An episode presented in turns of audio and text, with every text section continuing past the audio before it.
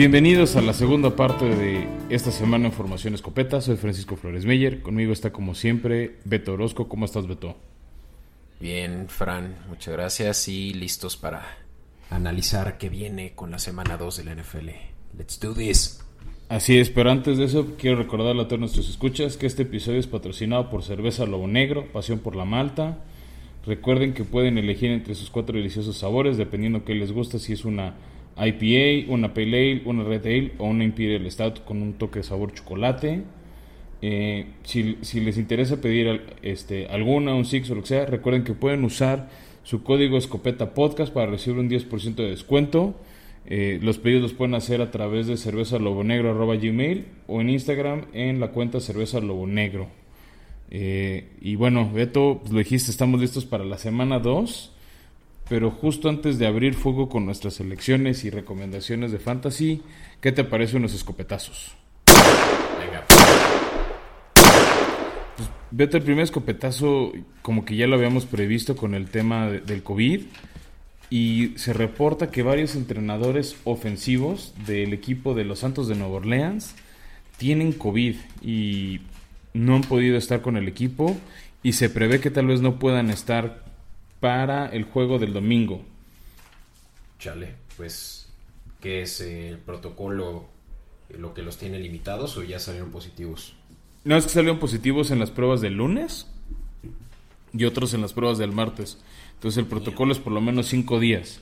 Entonces el sábado va a ser el día clave para ver si el domingo pueden estar ahí al, al, lado de Sean Payton para ayudarlo, porque si no va a tener un severo problema, van a necesitar mucho paro de sus jugadores para comportarse y hacer los ajustes. Sí, recuerden que en caso de que el equipo no puede cubrir los eh, lineamientos de cantidad de jugadores en campo fuera del protocolo, eh, sería causa de forfeit, ¿no? De, Pero, según yo entiendo, esto no le aplicaría al equipo de, de, de Nueva Orleans. Simple y sencillamente porque son los entrenadores, no jugadores. Lo peculiar sería, pues Sean Payton no tendría sus manos derechas para que le ayuden a, coordinar al equipo o estar atento. ¿no? Ah, pues recordarás en los playoffs del año pasado a Stefanski de los Browns que mm, eh, por, por estar dentro del protocolo, no, de hecho estaba positivo de COVID, no estuvo dentro del, del estadio haciéndola de head coach, sino su suplente. Sí, exacto, ¿no? Este, a, ver cómo reaccionan a Orleans. Creo que se, les viene un juego no tan complicado, pero sí será una prueba. Y luego, Beto, en otras de las noticias, este, para que no todo siempre sea negativo, quiero dar una positiva o interesante, que es la llegada de Devonta Freeman a los Ravens de Baltimore, que creo que sí necesitan ayuda en la posición de corredor. Tenían a Tyson Williams, por ahí tienen a Le'Veon Bell en el equipo de prácticas. Pero después de lo que vimos en el Monday Night, por su estilo de juego sí necesitan este por lo menos algún banca o algo que le ayude al señor Williams, ¿no? Sí, de hecho a mí me se me hizo chistoso que no tenía idea de esta noticia y de pronto en el broadcast del Monday Night veo a Devonta Freeman ahí en la banca y yo así como de ¿en qué momento no estaban los Giants? Según yo lo cortaron en el offseason con el regreso de Saquon Barkley. La verdad es que desde creo que ese año estelar en Atlanta ya no ha sido la la figura estelar, pero creo que de como, corredor 2 pues te puede ayudar en lo este en el esquema. De todos modos sabemos que el corredor 1 de Baltimore se llama Lamar Jackson y ya el 2 es Tyson Williams. Ya. Pues bueno, pues Ravens está jugando a Tyson Williams, quien hace dos semanas todavía estaba en el squad de práctica. Así que obviamente le viene bien. Aunque Levon Bell no está ya dentro también del roster. ¿O sigue también en squad? Sí, sigue en el equipo de prácticas. Creo que. Claro. Es que Devonta hizo el off-season con ellos. Y al final lo cortaron en la pretemporada. Entonces creo que por la, ventaja de Devonta contra Le'Veon Bell es el conocimiento del libro de jugadas y que ya lo conocen los entrenadores. Va. Creo que esa es la pequeña ventaja contra el otro. Chido, pues a ver cómo lo solucionan porque en Monday Night no se vieron muy... Eh, um, pues ya sabes, completos. No se vieron. no se vieron, literal. No, no, fue un buen juego, pero no en la corrida. O sea, al menos el juego terrestre de Baltimore no se vio lo que nos habían acostumbrado 2019 y 2020. Sí, no para nada. En total tuvieron eh, rushing 86 yardas. Lamar Jackson fue el que más yardas tuvo. De ahí Tyson Williams con 65 y la Tavis Murray con 28. Yo pues te digo, o sea, Baltimore no ha perdido su corredor número uno que es este Lamar Jackson. Tal vez algún día tendrán coreback, pero por lo menos el corredor no lo han perdido. No solo eso, va a ser el coreback mejor pagado, Fran, muy pronto. Vas a ver. Y ahí va a ser la tumba de, de los Ravens, acuérdate de mí. Qué fuerte. Órale, ¿qué más? Y bueno, ahora sí cerramos con una mala noticia, Beto, desafortunada para todos nuestros amigos vaqueros. Este, se confirma otra lesión de DeMarcus Lawrence. Ya es un cuate que vaya cómo ha padecido este tema de las lesiones este, de fea forma. Siguiendo el camino de Sean Lee. Sí, como que es una posición maldita en los vaqueros. Bueno, aunque de Marcus Lawrence está como eh, esquinero, ¿no? No como linebacker. Está más como defensive end. Sí, defensive end. Pero de todos modos, o sea, como que la, defensiva de Dallas no logra estar sana. Y si de por sí no estaba jugando bien y luego le sumas el, tema de salud, creo que este han de estar pariendo chayotes eh, en, el equipo de, de, la estrella solitaria. simplemente porque no pueden tener un roster completo y ver si tal vez con eso las cosas funcionan. Eh, y bueno, pues sí es uno de sus mejores jugadores defensivos y eso pues no es buena noticia por más de que sigan siendo los favoritos seguramente para ganar la división. Así es, Beto, pero bueno, ya pasando los escopetazos, ¿qué te parece si, si damos nuestras tres recomendaciones de quién sentar y a quién iniciar en el fantasy? Let's go.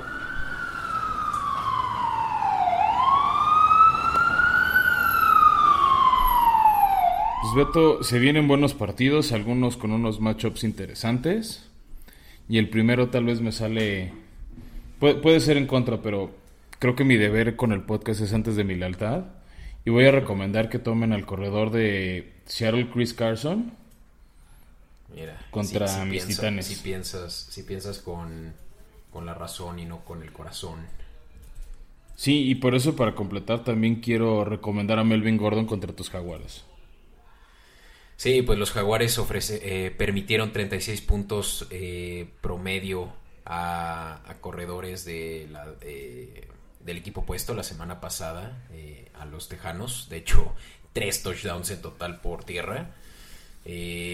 Obviamente que los Jaguares van a estar pues permitiendo seguramente muchos puntos a Melvin Gordon y también tienen a mm, por ahí si, si no lo ven si lo ven, digo, en Waiver Wire todavía disponible. Eh, ¿Cómo se llama, eh, su rookie.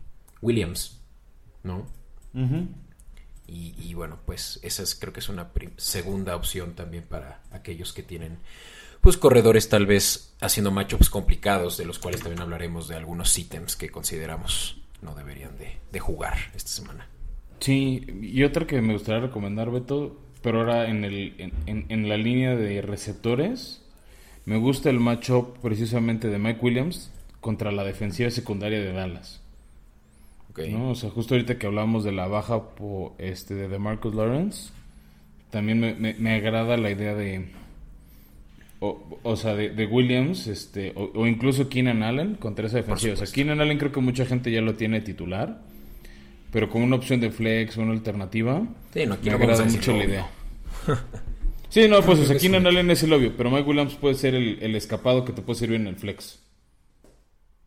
Sí, pues está, está muy abierto seguramente también por el matchup que tienen contra una defensiva que permitió también muchos puntos eh, la semana pasada, ¿no? Y, y, Chargers, pues hemos visto que también eh, están dando están aportando pues sobre todo la mayor cantidad de puntos por aire, ¿no?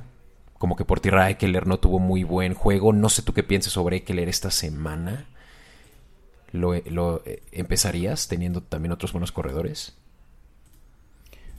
No sé si Eckler me gusta tanto. O sea, o, sea, puede que con la lesión de Lawrence sí ya me guste los corredores y más esa línea ofensiva de los Chargers.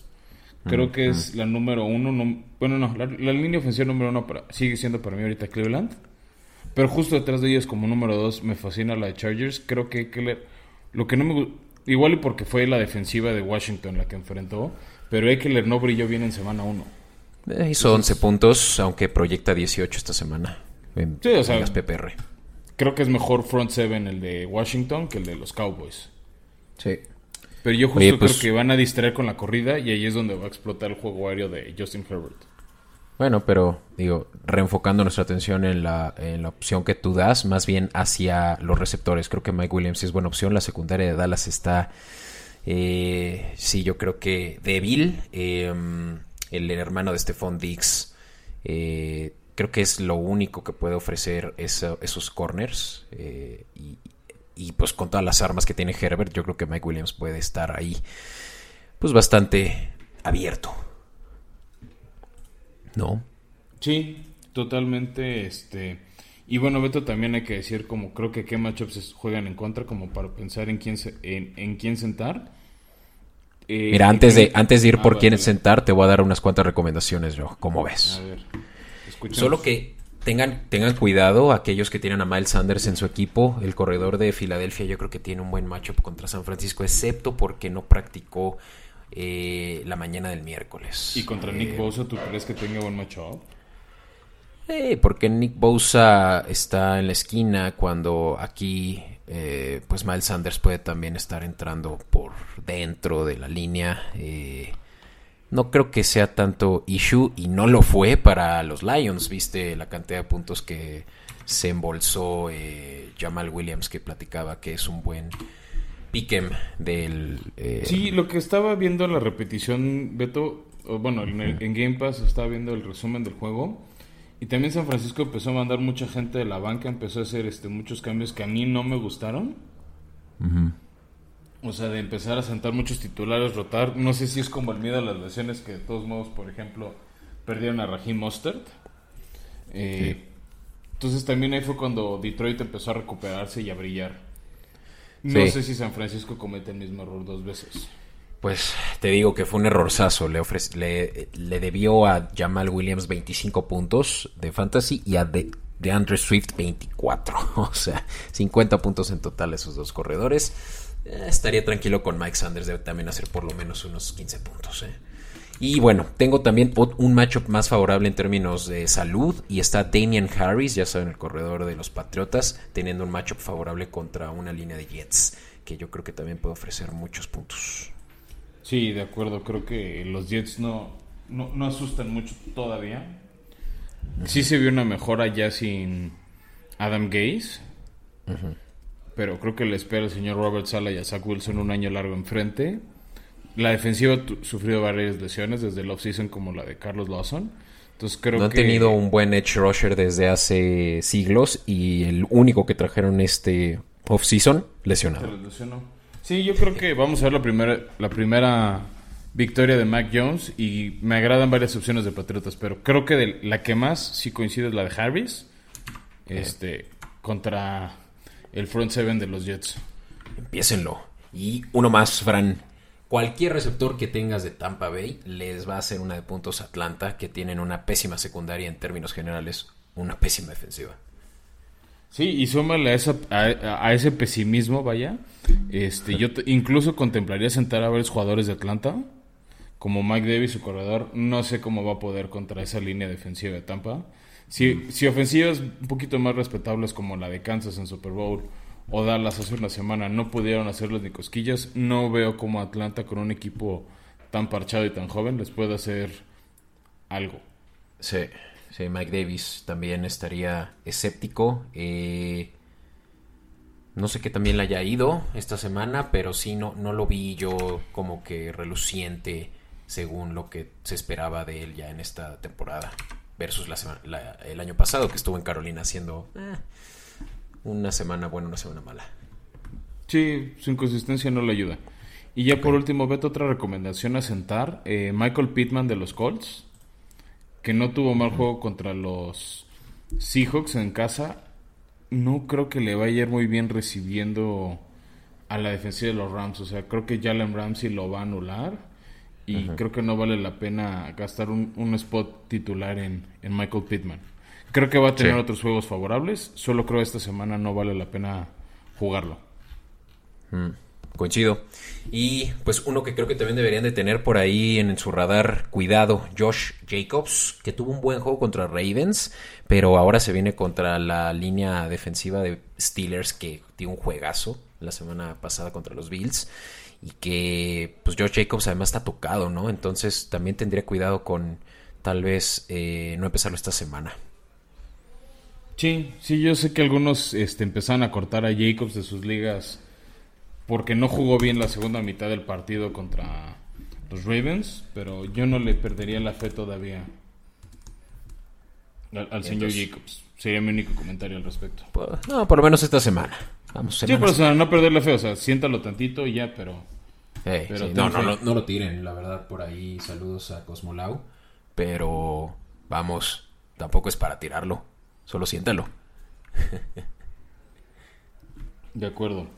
Y bueno, Beto, este, pasemos a nuestra última sección donde ya decimos cómo ganar dinero con la NFL esta semana.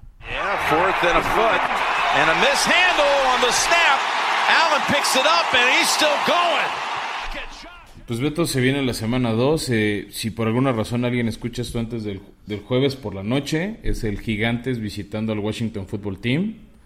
Aquí no quiero gastar mucho tiempo porque la, no es un partido atractivo. Qué bueno que nos lo ponen ahorita para allá no tener que ver en prime time estos equipos. Este, son favoritos los Redskins por tres puntitos. Este, con 100 pesitos te gana 183 si cubren la línea de 3. Si solo ganan te llevas este 155 pesos. Yo creo que van a ganar y me gusta, igual si quieren combinar como triple apuesta, o sea, ganar Redskins cubriendo línea, money line y las bajas de 40 y medio Creo que es una manera de juntar con 100 pesitos y llevarse un poquito más de 400. Pero no, no veo mucho caso de apostar esta, en este jueves por la noche.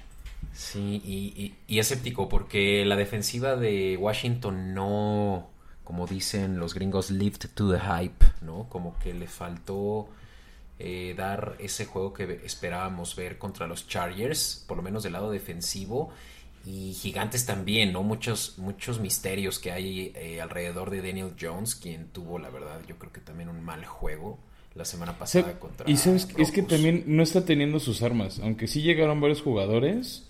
Evan Ingram no jugó, Saquon Barkley sigue sin estar al 100. Este, solo tuvo a Kenny Goladay y más o menos. Sí. entonces, yo creo que sí, este si, algo, si algo yo eh, aprovecharía este juego son las bajas de 40 sinceramente. Hoy voy a juntarlo con algunas recomendaciones del domingo, Beto. Y bueno, la primera es el juego que va a estar por Fox. Creo que va a ser un juego muy, muy entretenido al mediodía.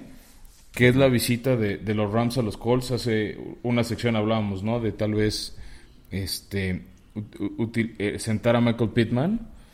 Y me gusta, o sea, el, matchup se me hace muy favorable por los Rams. De hecho, son favoritos. Con 100 pesos solo te lleva 53 y con los Colts con 100 pesos te llevas 260, ¿no? Entonces, este es claro favorito los Rams, son favoritos por tres y medio puntos. Y, es que, y por ejemplo, con esa ofensiva de los Colts, yo, yo me jugaría las bajas de 48. No creo que sea lluvia de puntos en este juego, ¿no? Creo que la ofensiva de Colts está empezando a carburar, pero pues, en dos semanas no van a poder estar al ritmo que le gustaría a su afición.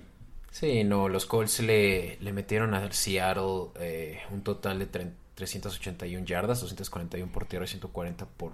Perdón, al revés, 241 por aire y 140 por tierra, que es eh, promedio, yo creo que de la semana pasada, pero va a estar más complicado este matchup, ¿no? De Rams, una defensiva más eh, fuerte, yo creo que la de Seahawks. Qué difícil inicio para los Colts, ¿no? Lo mencionamos en nuestra cobertura de off-season. Y, este yo creo que sí es un claro, eh, debe ser claro favorito eh, Rams, ¿no? No sé si cubriendo la línea, Dow. Ahí es donde. De tres y medio. Pues es que. Ah. con, o sea, sí tiene que ser más de un gol de campo, estoy de acuerdo, pero.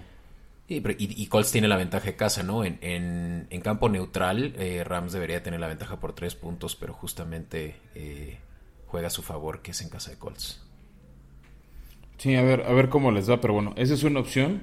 La otra opción que considero sumamente divertida es este o sea, creo que va a ser el juego más divertido a las 12, o, al menos para la afición mexicana, es este la visita de los Raiders a Pittsburgh, ¿no? Creo que es un duelo histórico, o sea, por lo que han hecho estas franquicias, o sea, son equipos que entre los dos tienen nueve anillos de Super Bowls, otras, otras asistencias a juego de Super Bowl.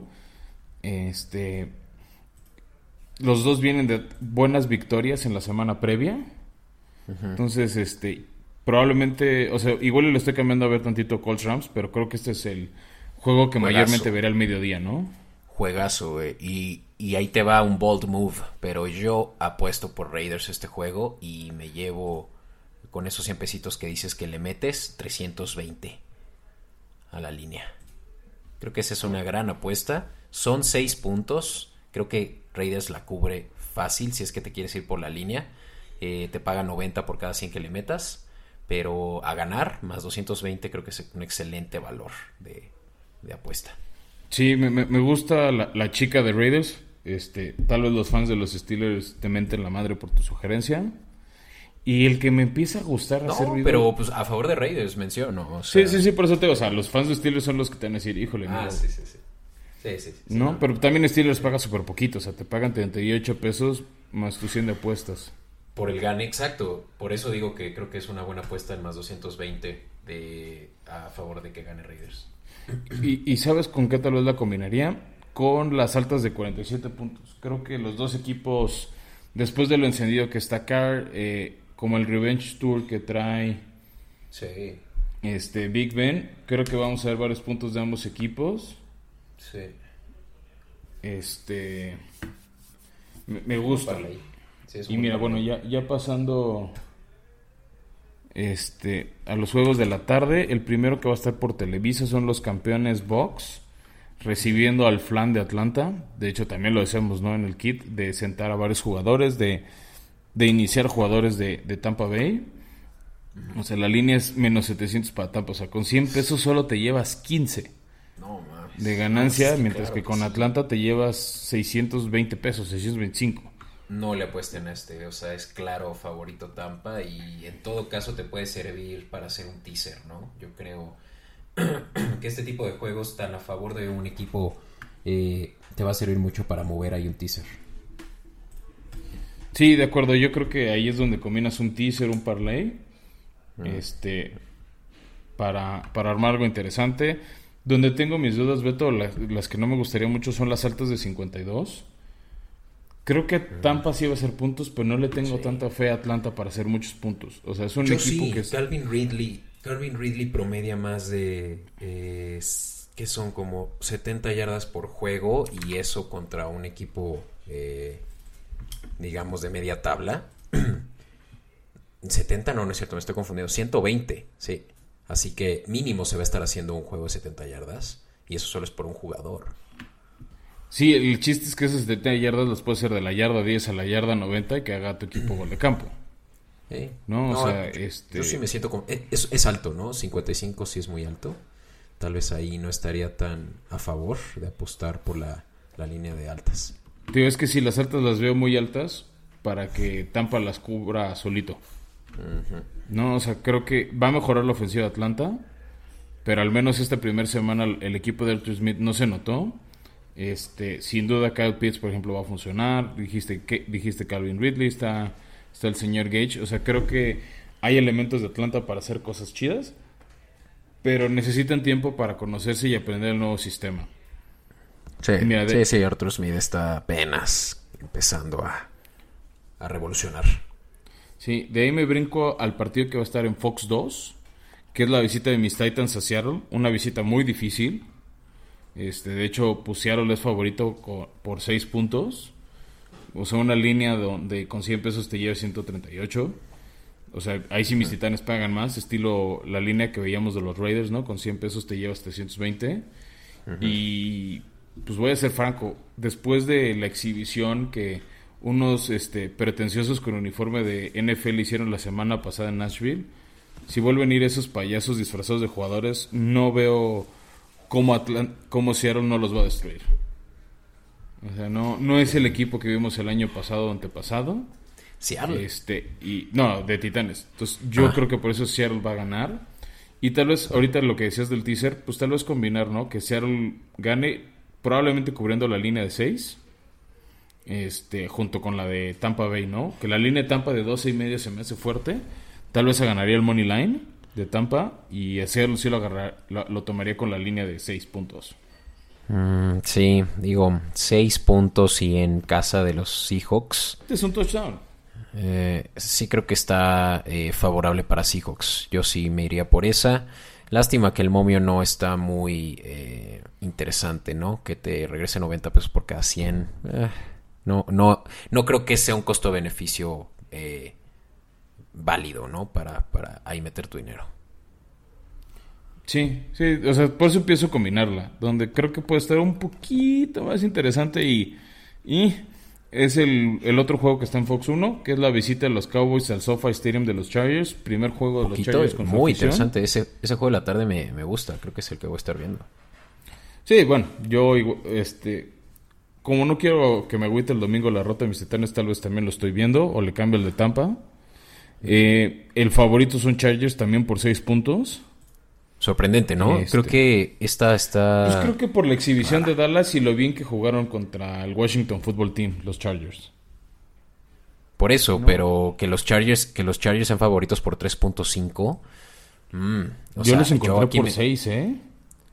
Ah, por 6. No, ¿la línea es de 6? Yo la vi en 6. Igual y ya la actualizaron. Sí, 3.5. Pero incluso de 6 yo sí tomaría a los Chargers ganando por un touchdown. ¿Cómo crees? No.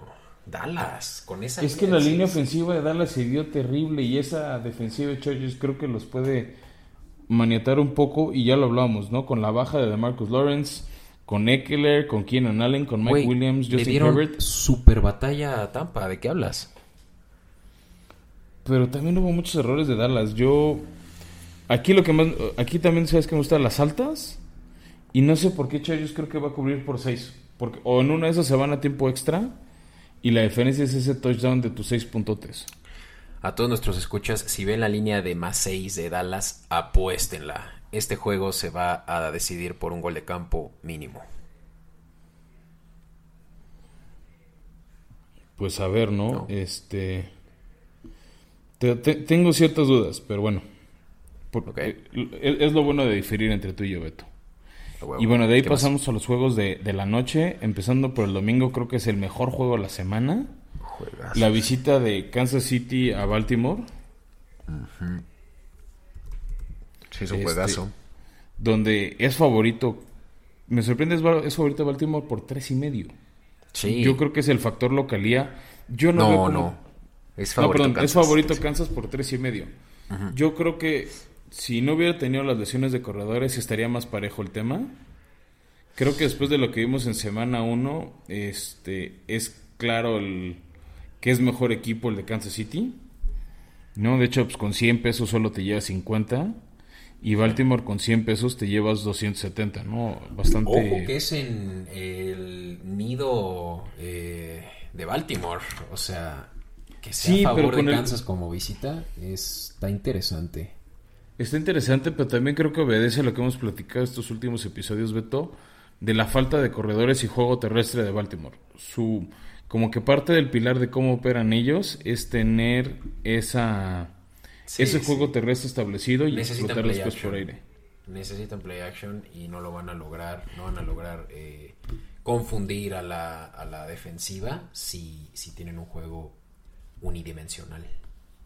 Sí, o sea, a mí me gusta sí también la línea de Kansas por tres y medio. Y lo que está peculiar, Beto, es que en la junta de preproducción vimos la línea de altas, estaba en 55, pero estaba cerrada. No estaba dejando apostar. A mí sí me gustaban las altas de 55. Pero si no, podemos hacer un teaser muy agradable de Tampa ganando con la Money Line, Seattle cubriendo los 6, Chargers en Money Line y Kansas cubriendo la línea de tres y medio. Me gusta combinar estos cuatro ganadores para cerrar el domingo la noche con una buena lana. Mm. Con 100 pesos más o menos te estarías llevando unos 720, 730 pesos. Ah, está bien. Pero es ley de tres, ¿no? Dijiste. De los cuatro, juntando los cuatro. Los tres que hablamos de la tarde y este de la noche. Uf, es que ya un parlay de cuatro está bien loco, güey. Pero, o sea, ¿no ves alguno de estos no ganándolo? Ah, me preocupa el de Baltimore. Sinceramente, pueden dar sorpresa, ¿eh? Ya viste cómo fueron contra los Browns a, dar el todo, los Chiefs. Eh, y pues ese estuche de monerías de pronto ya se va a volver estándar para las defensivas. Y que Ravens es de las que menos puntos ofreció a, a ofensivas rivales la semana pasada. Pues a ver, yo, o sea, es una fe difícil de justificar la que tengo. Ok. Por, pues mira, Kansas City, pero me gusta más Kansas City. Creo que a mí la apuesta que más me gusta y reitero es la de los Raiders. Yo me voy por el más 220 a ganar de los Raiders versus Steelers, aunque sea en casa de los Steelers. Aquí soy fanático desde el Monday Night número uno de Derek Carr. Creo que es el coreback más underrated que hay ahorita en la liga y yo me iría a, usarlo como un buffer para tus, tus parlays. Ya, y bueno, nada más ahí para, para no dejar, este, para cerrar la semana, el Monday Night es la visita anual de Detroit a Lambeau Field, este, donde creo que Detroit viene de presentar una muy buena cara contra San Francisco, lo hablabas hace rato tú, y, y Green Bay que viene de jugar una vergüenza la semana pasada. Del terror, o sea, yo creo que ha sido el peor juego que hemos visto de Aaron Rodgers en su carrera. Y versus Detroit en Monday Night, eh, pues obviamente deja mucho que desear a una línea de 11. Yo soy de la idea de que si, si eres aventurero, deberías apostar a la línea de Detroit. Yo creo que sí la puede cubrir. 11 puntos, Fran. Es muchísimo. Es mucho, pero estás cubriendo la mayor, eh, la mayor cantidad de posibilidades de, diferencia de puntos, excepto la de 14. O sea, es, es prácticamente... No, o sea... Sí, la, apuesta es que sea una masacre de Green Bay que yo no veo que suceda no veo que suceda. Yo sí le apostaría a que puedan cubrir la línea a los eh, Lions y es más, ahorita mismo la voy a apostar. Que te regrese 90 pesitos por 100 que le metas, está a toda madre. No, y suena como una victoria muy sencilla, ¿no? Sí, me gusta esa, este... Creo que sí me gusta como favorito del juego Green Bay, que también paga nada, o sea, paga 18 pesos con 100 pesos de apuesta. Este, creo que no, no es un no es una gran utilidad, ¿no? Este, pero bueno, creo que sí me gusta, aunque sea para cerrar con algo el Monday Night, este, esos nueve, esos 90 pesos adicionales que mencionas con, con, con, los, con no cubrir la línea por parte de Green Bay en su victoria. Que sí creo que gane Green Bay el partido. Sí, sí lo gana, es el Lambo. Eh, yo creo que sí van a ajustar lo que vieron la semana pasada, y, pero los Lions dieron un buen juego contra los 49ers, cubrieron la línea también. Sí, sí, sí, por eso te, o sea, creo que va a cubrir la línea de Detroit en, en, su derrota. Ok, pues con eso nos vamos, Fran. Yo creo que sí, Beto, agradecerles a todos por haber estado hasta aquí. Recordarles que está abierto el Pick'em. Yep semanal, ¿no? Está ahí en, nuestra cuenta de Instagram, vienen este el post que tienen que compartir y ya con eso les mandamos el link para que tengan la página web donde pueden poner sus pics. Es un ganador por semana. Este, si alguna semana por algún compromiso no puede entrar, no pasa nada. Eh, pueden jugar una semana sí, una semana no. Pues, obviamente esperemos nos puedan acompañar a jugar cada semana. Y en el próximo episodio estaremos anunciando al ganador de esta semana 2. Así es, y así de fácil es. Simplemente se meten a su Instagram, le dan en el avioncito de papel que tiene eh, la publicación y le dan agregar a mi, historia. Y eso es muy importante, nos mencionan. Tienen que poner el sticker eh, que, que, permite hacer una mención y con eso nosotros les estaremos mandando a través de Direct Message la liga. Y si es that. Sí, perfecto, Beto. Pues no queda más que decir que gracias, que disfruten las fiestas patrias mexicanas y nos vemos acabando la semana 2 para, para platicar nuestras conclusiones y todas las emociones que vimos el fin de semana. Venga, go Pats, let's go. Dijo nadie. Bye.